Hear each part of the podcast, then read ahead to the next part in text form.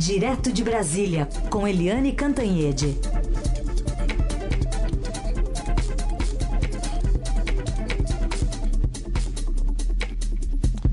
Oi, Eliane, bom dia. Bom dia, Raíssen, Carolina, ouvintes.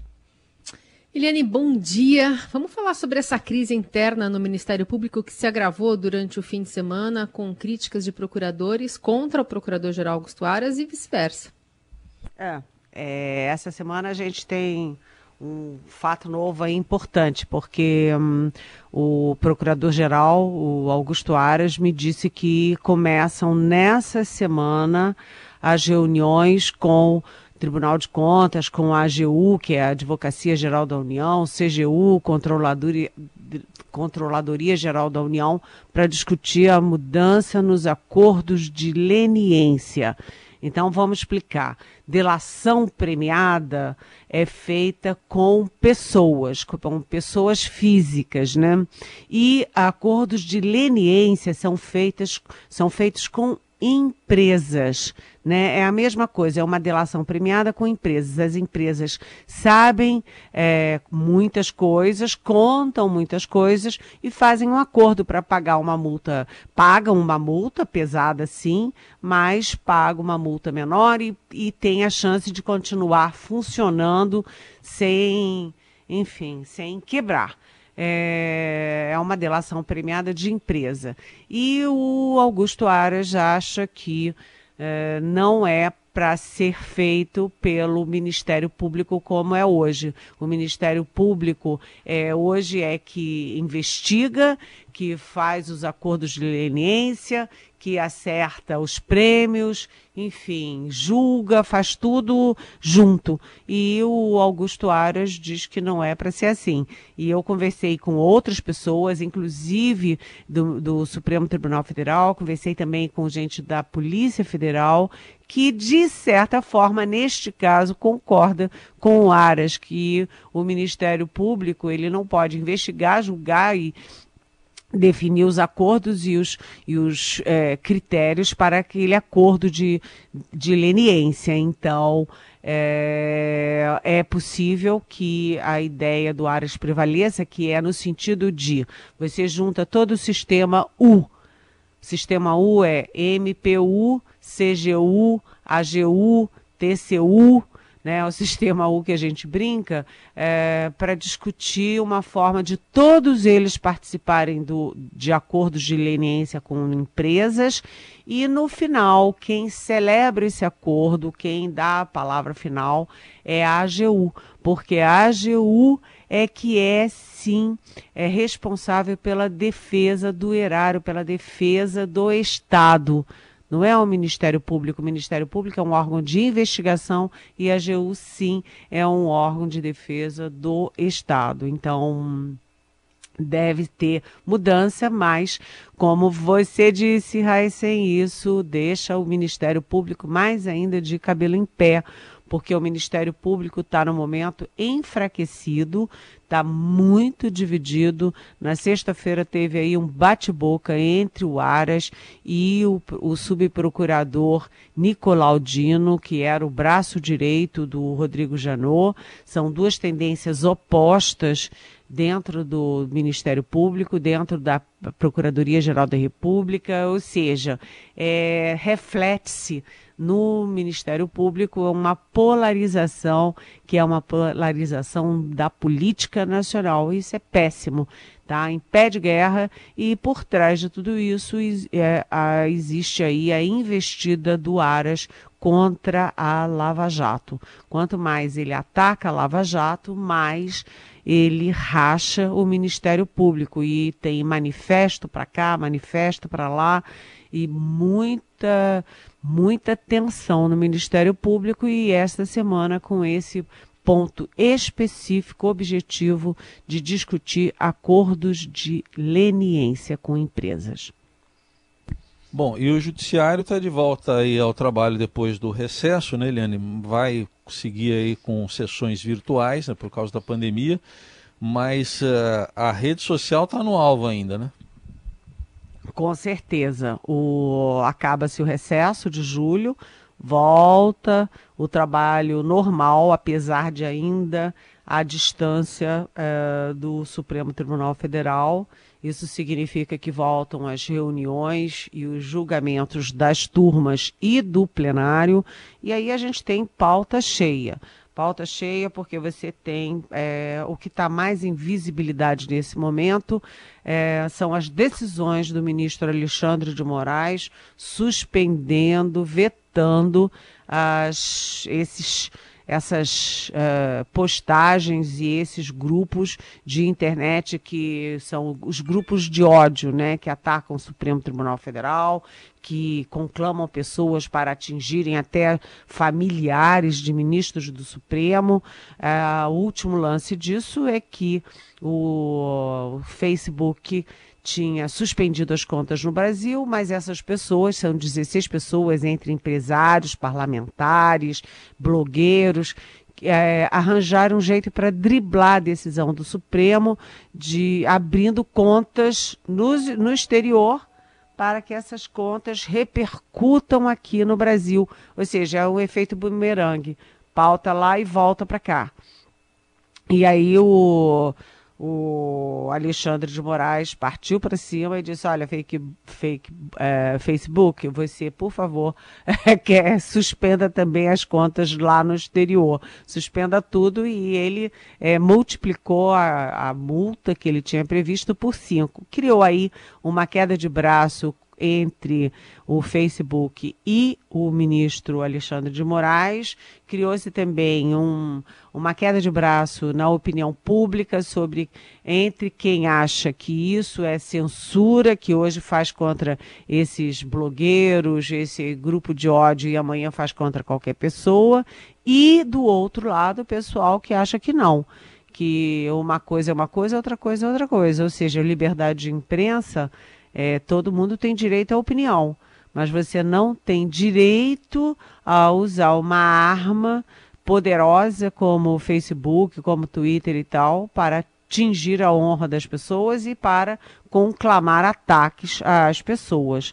Então você vê que o Felipe Neto, por exemplo, ele está bombando na internet. Ele tá ontem deu entrevista para Globo News, já deu entrevista para a própria Rede Globo e tal, porque ele está ali liderando uma campanha aí de como agir na internet. Então, é, o Brasil está num momento muito muito forte de discussão, de debate sobre o que, que é democracia, sobre, sobre quais são os limites, é, o limite entre democratice e democracia.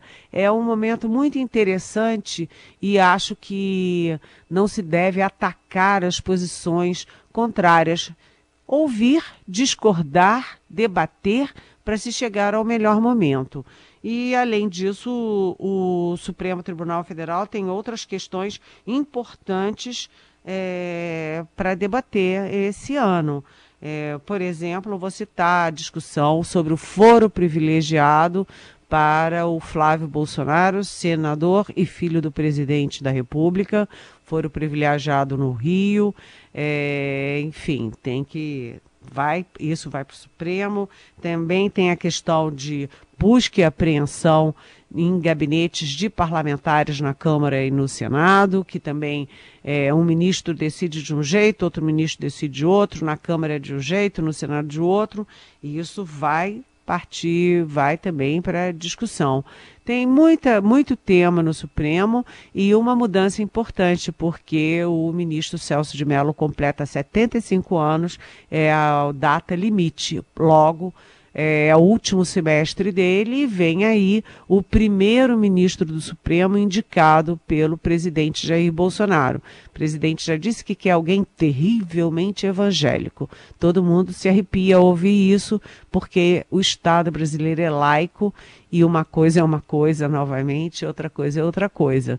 Mas é, o Supremo vai estar no foco desse segundo semestre, certamente. Aliás, nesse sentido, o Diogo de Itajubá, Minas Gerais, traz aqui para você uma pergunta, levantando tanto a questão do Supremo envolvendo o retorno do Congresso, como é que vai ser essa relação, especialmente em setembro, quando o ministro Luiz Fux assume a presidência da Corte. Ele pergunta se acha que serão novos tempos. E sobre essa presidência do Fux, ele também questiona: ele será mais tolerante com a imprensa devido ao artigo que escreveu para a Folha de São Paulo? E entre nós, é, não ter sido um advogado de partido, não ter sido reprovado no concurso público para juiz, isso já é um bom começo? Pergunta o Diogo. Oi, Diogo, eu imagino como é o Diogo de Itajubá, que seja o Diogo Molina Góes. Bem-vindo. É, Diogo, hum, sempre muda um pouco quando você muda o presidente. Cada presidente imprime a sua marca, imprime o seu ritmo, é, e o Luiz Fux é bem diferente do Dias Toffoli. O Dias Toffoli era muito marcado por ser muito vinculado ao PT, foi é, advogado do PT, era muito próximo do, do José Dirceu, que era uma figura importantíssima no partido, e ele, por conta disso, ele caminhou muito para o outro lado, para o lado oposto de fazer muito, muito, é, assim, tomar partido muito do outro lado, para dizer que não era tão petista assim. Por exemplo, hoje o Dias Toffoli é o ministro que é considerado o ministro mais próximo do Palácio do Planalto e do próximo, próprio presidente Jair Bolsonaro. O Luiz Fux, ele é um outro perfil, ele vem do Rio de Janeiro, é, e o Fux, ele ele é considerado assim muito suscetível às pressões da opinião pública. Né? Se a opinião pública tem aquela avalanche, aquela onda da opinião pública, o Fux é suscetível a ela. Juiz tem que ter uma casca grossa, digamos assim, porque ele tem que decidir com base na lei, com base na Constituição, com base em princípios. Ele não pode ficar ao sabor da opinião pública naquele momento, até porque a gente sabe que a opinião pública muda muito, né? Tem uma onda para um lado, depois tem uma onda para o outro, as, uh, as redes sociais estão influenciando cada vez mais, ou seja, o juiz tem que saber é, ser é, imune à pressão da opinião pública. É claro que eu não estou dizendo que ele deve virar as costas à sociedade. O juiz também tem que sentir para onde a sociedade está indo, mas ele não pode ficar refém das ondas e dos modismos e dos, é, dos políticos de plantão que têm interferência direta nos humores da opinião pública.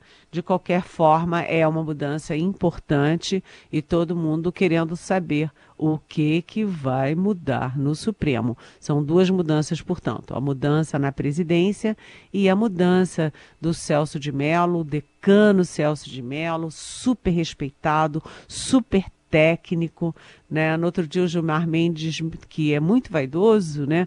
Mas muito competente, muito estudioso, ele disse: "Eu sou fã do Celso de Mello". Eu achei uma frase assim é, muito é, é, que, que resume bem o sentimento dos próprios ministros do Supremo em relação ao Celso de Mello. Todos eles são fãs do Celso de Mello. Bom, Helene, a pandemia, em números atualizados agora de manhã pelo consórcio de imprensa, o Brasil tem 94.145 mortos, se aproximando aí da marca dos 100 mil. E o presidente Bolsonaro voltou a circular no fim de semana, né, Eliane? E deu declarações aí contrárias aos governadores. É, o presidente Jair Bolsonaro deixou, né, tirou a roupa, a, vesta, a, a o gestual de presidente e assumiu de vez a roupa e o gestual de candidato à presidência da República. Ele foi ao Nordeste na semana passada, Piauí e Bahia, foi ao Rio Grande do Sul na semana passada também, e ontem ele veio ao meu bairro. Vocês acreditam que ele, que ele veio a uma padaria aqui no meu bairro? ele veio aqui. E aí, muita também movimentação, né? É, eu não vi, eu só vi o seguinte: o presidente Pegou uma moto, um capacete, sem máscara, veio para uma padaria, entrou, tomou café. Isto não é coisa de presidente da República. Você não vê o presidente da República é, tomar a dianteira de uma pandemia que está chegando a 100 mil mortos. Gente, 100 mil mortos é uma marca histórica. Né? Ele não toma frente da pandemia, ele não toma frente das discussões sobre meio ambiente que derretem a imagem do Brasil no exterior, ele não toma a liderança do debate sobre a educação brasileira que parou, está completamente jogada fora no governo dele. Ele não toma a liderança na questão da, da tão delicada, tão in, in, é, importante questão da cultura nacional. Ou seja, o presidente não assume o governo larga o governo para lá e está fazendo o que ele gosta de fazer, a campanha. Ele está repetindo 2018, que é é, sair por aí livre, leve, solto, fazer palanque, fazer aglomeração, tudo isso é, repetindo 2018, quando ele é presidente, não candidato ainda, né? E sem máscara, sem respeitar os limites, mostrando a cloroquina que não tem nenhum estudo sério do mundo que confirme a eficácia. Ou seja, o presidente Jair Bolsonaro é é, inacreditável. Agora, perguntaram para ele uh, quanto ao novo imposto, a nova CPMF. E aí ele disse, fez a primeira defesa da, da, CPM, da nova CPMF, dizendo que não vai aumentar a carga tributária. Uh, ou seja, foi a primeira vez que ele admitiu porque até agora ele jogou no colo do Guedes, Guedes que se vire com esse imposto aí, não dizer nem sim nem não. Da última vez, até no Rio Grande do Sul, ele saiu correndo. Os repórteres perguntaram do imposto, ele saiu correndo, não falou nada. Dessa vez foi a primeira vez que ele admitiu a possibilidade ao defender que não vai aumentar impostos. E essa é outra questão importantíssima nesta semana. O Paulo Guedes continua ali é, nessa queda de braço com o presidente da Câmara, o Rodrigo Maia, para discutir se vai ter ou não vai ter um novo imposto, como vai ser a reforma tributária e como vai ser a desoneração da folha de trabalho. O Guedes só aceita tirar taxas, impostos e tirar essa sobrecarga sobre o trabalho se houver algum tipo de compensação via impostos. Outro debate para a gente acompanhar, assim, com lupa, nesta semana em Brasília. Então falemos também sobre CPMF, dúvida da nossa ouvinte Vânia, que enviou mensagem por áudio. Bom dia, Evânia Xeres. Eu estou aqui escutando sobre o Guedes e a sua suposta CPMF em alterar algumas coisas no imposto de renda, né, como aumentar o imposto para os mais ricos e diminuir coisas para os mais, para os menos favorecidos. Mas não é uma, uma ironia, porque no momento em que o país sofre de uma pandemia inominável e todo mundo está mais pobre, né, menos os mais ricos, isso não vai alterar em nada, né? Porque a gente vai ganhar menos, está ganhando menos, eu estou ganhando nada. Então, onde, que, que, vantagem Maria leva? Quer dizer, é uma coisa bem ardilosa, né, do seu Guedes. Bom dia. Oi, bom dia, Vânia. Bem-vinda, muito bem-vinda. Excelente pergunta. É, e aí até eu chamo atenção para a manchete do nosso Estadão de hoje, Jornal Estado de São Paulo de hoje. É, vou ler. Padrão de vida brasileiro pode ter recorde, uma queda recorde na pandemia. É, isso é verdadeiro. Com a crise causada pelo novo coronavírus, o padrão de vida, nossa vida, vai ter a maior queda desde a década de 1940, quando foi é, quando se começou a fazer a, o cálculo do PIB per capita. O PIB é o crescimento é, do PIB de, de cada família, de cada pessoa. Então, é, você está tendo aí o, o, o PIB das pessoas desmontando, né? Mas, como você mesmo ressaltou ali, é, Vânia, os mais ricos sempre têm um jeito de se, se, se dar bem. Né? Você tem uma queda dos, de quem trabalha, de quem produz, das pequenas empresas, das microempresas, isso tudo esfarelando, esfarelando. Mas os muito ricos continuam se mantendo. Além disso, as empresas muito enfraquecidas, elas estão fazendo acordos com seus funcionários para não ter que demitir. Esse acordo é um acordo que tem um, um equilíbrio de justiça, sim. Olha, eu, empresa, não consigo mais pagar meus funcionários, não quero demiti-los, mas eu vou ter que reduzir o salário. Então, reduz a carga horária e reduz, consequentemente, os salários. Então, isso é uma perda também de renda. Tudo isso são questões para o presidente da República assumir, assumir o próprio é, Donald Trump, é, todo mundo sabe que o Donald Trump é esquisito, é diferente, é fora de padrão, é, corre o risco de não ser reeleito e tal, mas o Donald Trump põe a cara, ele fala, ele dá entrevista, ele mantém algum tipo de liderança sobre o processo. A gente vê a Angela Merkel falando na Alemanha, a gente vê o Macron falando na França, é, o, o, Fernandes aqui na Argentina, todos os líderes, sejam presidentes ou primeiros ministros, estão assumindo, botando a cara num momento como esse. Mas você não vê o presidente Jair Bolsonaro abrir a boca sobre o que fazer com a economia, o que fazer com as empresas, o que fazer com as pessoas, como salvar vidas. Você não vê o presidente sendo presidente desta nação. Mas, enfim, Vânia, é, é complicado, é muito complicado como sair dessa crise, mas o nosso, vamos dizer assim, algum tipo de consolo é que este não é um problema brasileiro, este é um problema internacional.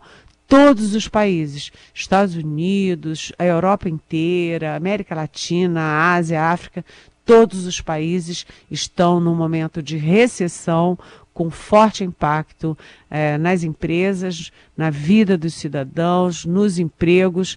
Ou seja, a gente tem que, nessa hora, ter um comando para discutir uma saída para a nação. Não é esse estouro da boiada de cada um faz o que entende ou como pode. O número de pessoas na rua está crescendo muito e isso é o lado mais visível da tragédia. Muito bem. Essa é Eliane Cantanhede respondendo as perguntas que vocês enviam para cá com a hashtag Pergunte para Eliane nas redes sociais ou pelo 994811777. Obrigada, Eliane. Até amanhã. Até amanhã. Beijão.